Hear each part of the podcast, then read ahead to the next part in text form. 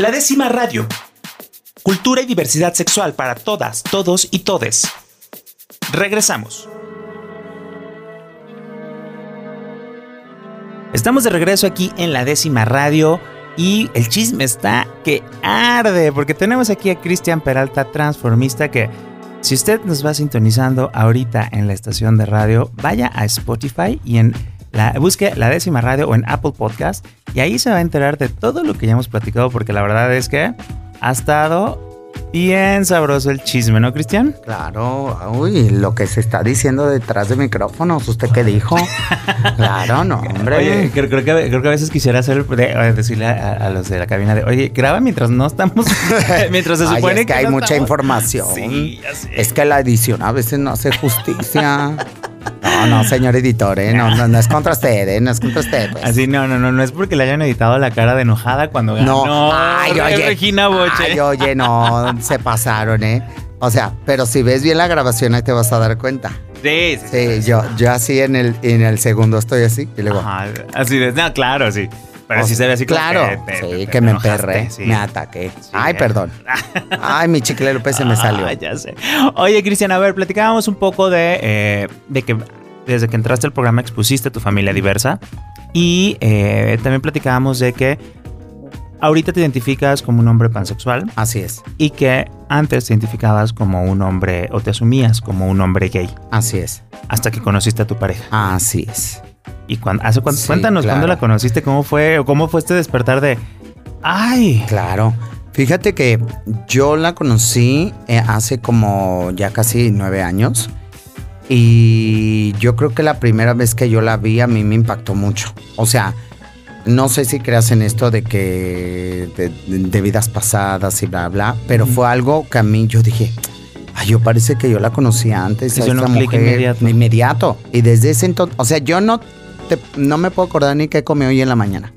Pero de ella me acuerdo perfectamente cómo iba vestida, lo que nos dijimos, cómo fue la acción, todo. O sea, quedó tan sellado en mi memoria que yo dije, ¿qué onda? ¿Qué pedo? ¿Qué está pasando? ¿Sabes? Y más cuando te empiezas a cuestionar de que, no, pero es que no, yo soy así. ¿Por qué debo de sentir esto? A mí me gustan los vatos. A mí me gustan los vatos. Y es como si fuera al revés. O sea, es como un hombre o una mujer, este... Eh, siente atracción por alguien. Y ve a alguien y dice, no, pero es que ¿por qué? ¿Por qué estoy sintiendo esto? No, güey, yo soy cabrón, güey.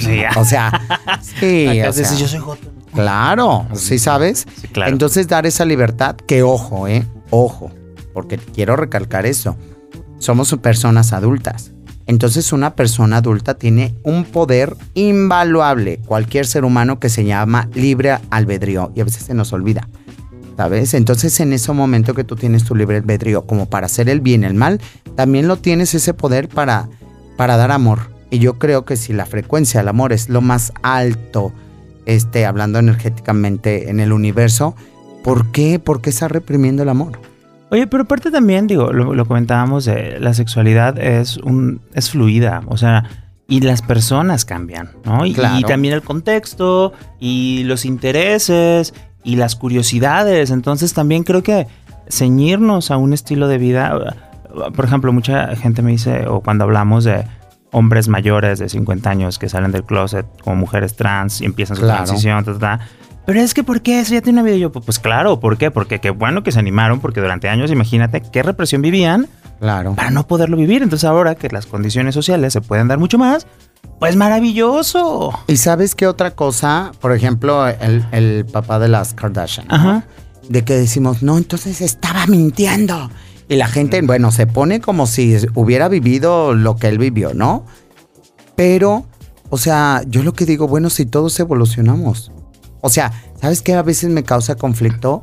Bueno, no conflicto, me vale, pero a veces como el ser humano se complica tanto que te puedes adaptar a la tecnología. Algo tan variante, algo tan, tan, que evoluciona de una manera tan rápida que ahorita tenemos un iPhone 10 y ya salió el 23. Y lo cambia. ah, pero eso no nos afecta. o sea, eso no nos afecta, nos acoplamos rápidamente. Pero nosotros en nuestros sentimientos Uy, nos cuesta, nos cuesta que yo digo, o sea, ¿es, es, de verdad? o sea, es de verdad cuestionamos tanto cuando te hubieras imaginado que hace 20 años hubiera existido, no sé, como cuando veías los supersónicos, ¿no? Y que decías, ay, mira, están haciendo videollamada. Oye, y ahorita lo ves de lo más normal. oye, cuando ligábamos por, por Latin Chat, porque por GDL, que ni siquiera podías pasar que, que decías, claro. O sea, ya que, te pasaran el pack era de no, eso era impensable. O sea, todo ese tipo de cosas, dices tú, ¿por qué nos cuesta tanto trabajo todavía creer eh, en el amor? O sea, Ay, no, no, no, o sea, simplemente hay personas que todavía no creen en el amor. O sea, en el amor. Así de. Que, tú ah, dices, ah, ¿crees en el amor? No, el amor no existe.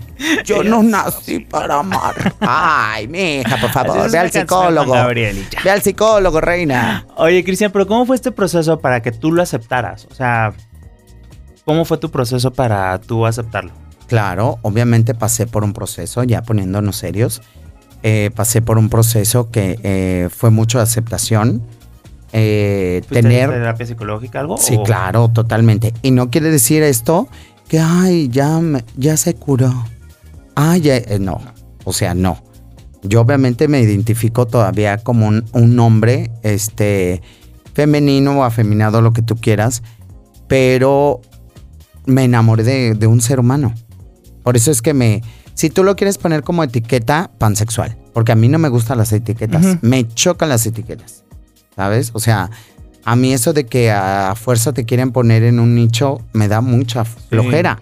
Mucha. ¿Por qué? Porque si tú eres una mente creativa, si tú eres una, eh, una persona que te encanta indagar, experimentar. Estás? Sí, estás cambiando constantemente. Y no quiere decir que que al rato me va a gustar el chocoflán. Puede ser, no sabemos. Pero, ¿sabes? Sí, sí, sí. Pero al final de cuentas, ahorita me siento muy a gusto, me siento pleno, me siento feliz con la persona que soy y lo comparto con mi pareja.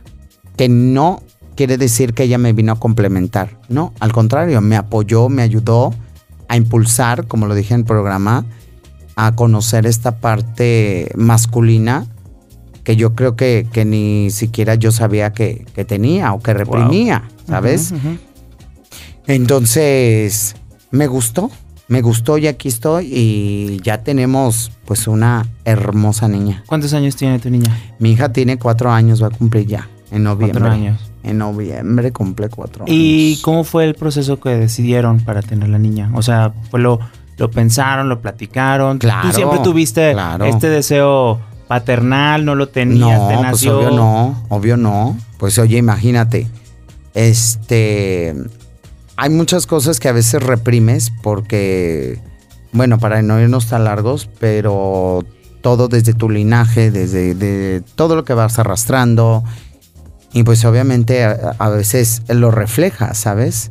Lo ves reflejado en ti, en esas conductas que tienes desde, desde la infancia, lo que te inculca tu familia, las tradiciones, eh, secretos de familia, o sea, son muchos rollos que tendríamos como 20 podcasts para platicarlos, usted que dijo. ya sé. Pero la onda es de que nos preparamos, obviamente.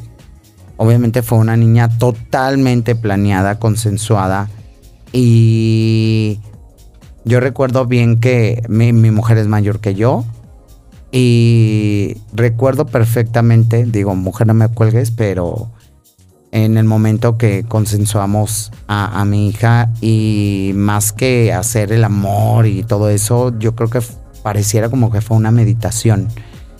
Iban a decir, ay, este ya se fumó el churro, pero no, pero realmente fue, yo en ese momento yo dije, este regalo es para ti, es un regalo de amor es un regalo que, que todo ese amor que yo te tengo de, esa persona maravillosa, de esa persona increíble, eh, es mi regalo para ti.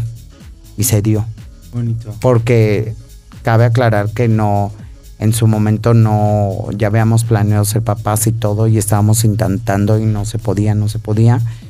Y fue un momento en que nos relajamos y ¡pum! Se dio.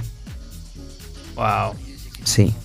Qué bonito, literal producto del amor. Sí, totalmente. ¿eh? Yo, yo ahí sí puedo decir defenderlo como tal. Fue producto del amor y la naturaleza y el mundo, el, universo, Dios, el creador, no se equivoca y me regaló esa maravillosa hija. Oye, ¿y con tu familia cómo fue como este proceso de, pues te conocieron muchos años como sí, claro. Cristian? Eh, Locochón, variante, este que quiere de la vida, este que no, esto que sí.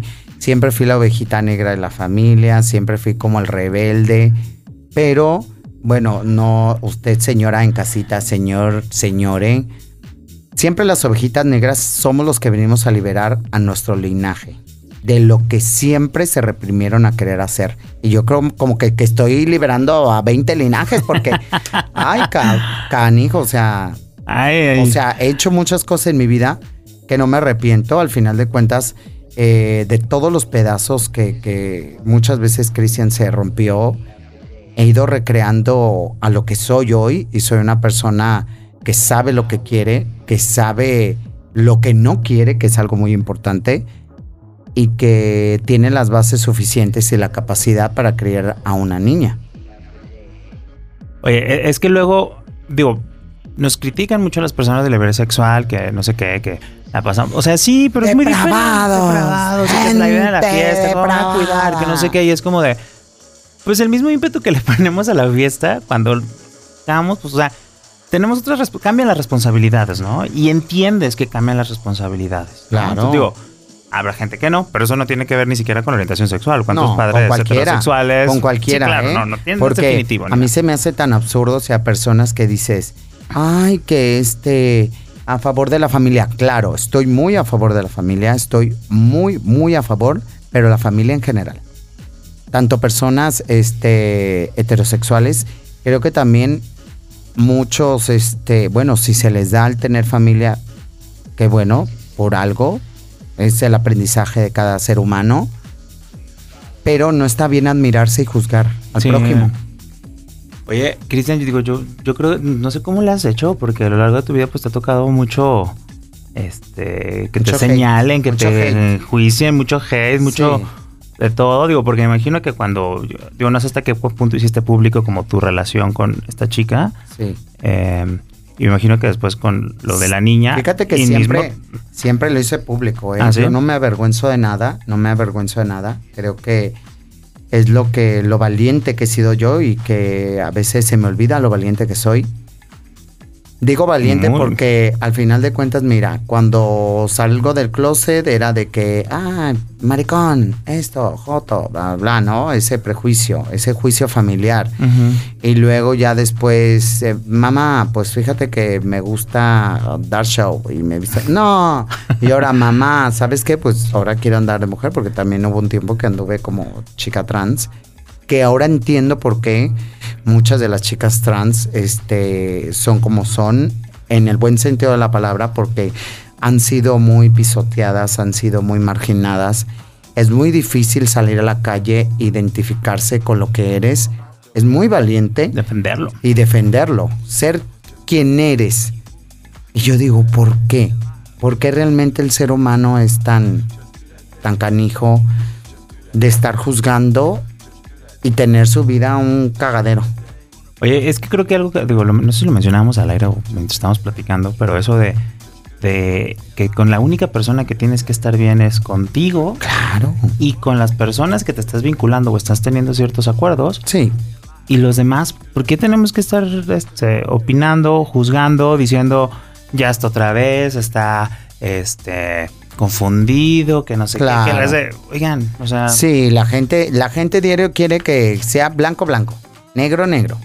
Y si no, eres raro, y si no, bueno, yo digo, si soy diferente, ¿cuál es el pedo? Oye, pero muy diferente. Sí. Un, transformista maravilloso de Guadalajara. Transformer, Transformer. Icónico con esas Jennys, Veros, Ale. Claro. maravillosos. con, eh, con con una pareja mujer, claro, con una hija, claro, y ahora triunfando en Drag Race. Sí, y, y mira, yo esto también es un mensaje porque yo recuerdo perfectamente cuando hacía RuPaul, en el momento que yo me pongo una pestaña, yo estoy dando una declaración política. El drag es político. Claro.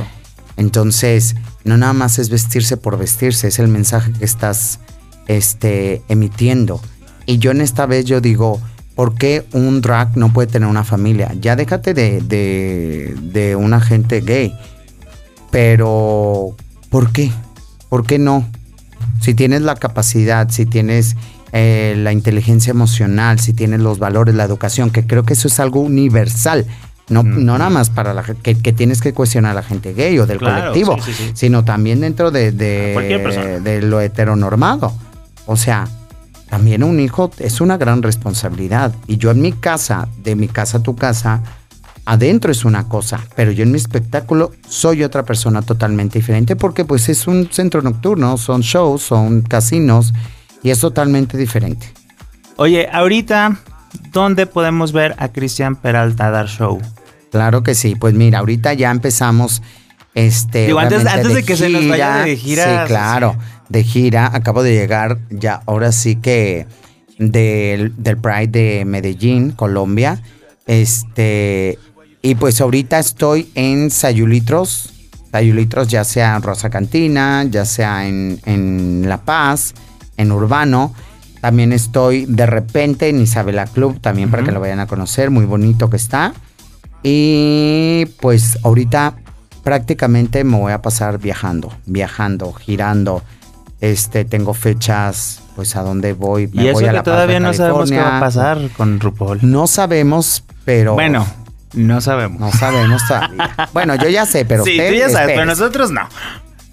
Este, entonces, digo, antes de que te nos vayas, si tienen chance de ir a, a, verlos. Claro que sí, vayan a ver las revisiones junto con un servidor en Sayulitros Urbano todos los miércoles. Obviamente hacemos show previo y a la medianoche vemos el capítulo fresquecito. Y pues público, muchísimas gracias, muchísimas gracias Rob. Y pues chicos, no se pierdan la primera emisión de Trap Race México. Apoyen de verdad el talento tapatío. A toda la gente de Guadalajara que me ha estado apoyando, muchísimas gracias. De verdad, les amo con mucha locura. Y apoyen, apoyen y que nuestra voz sea congruente. No, muchísimas gracias a ti, Cristian, sobre todo por visibilizar este, la diversidad dentro de la diversidad. Creo que eso es maravilloso y que creo que para eso son estas plataformas y para eso es tu talento y bueno, vemos que la vida también te ha llevado mucho por ese lado. Y pues no sé, para despedirnos, ¿qué pueden esperar de ti en lo que resta de Drag Race? No esperen nada. Espérenlo todo. Ah, porque de todas maneras lo sorprenderé. Ah. Claro, yo siempre doy sorpresa. Eso. Pues muchísimas gracias por estar el día de hoy aquí en la décima radio. Estoy muy contento. Muchísimo éxito en Drag Race y pues en lo que viene. Estoy seguro que de aquí. Claro. Hay muchas sorpresas, no lo puedo decir, pero muchas sorpresas. Hay muchos proyectos padrísimos. Yo soy Rob Hernández, esto ha sido todo el día de hoy aquí en la décima radio. Nos vemos el próximo miércoles a las 9 de la noche a través de JB Jalisco Radio, la radio cultural del estado de Jalisco. Hasta la próxima. Una radio llena de cultura y diversidad sexual. Todos esos temas y personas que buscas en internet, pero que siempre borras del historial. La décima radio, cultura y diversidad.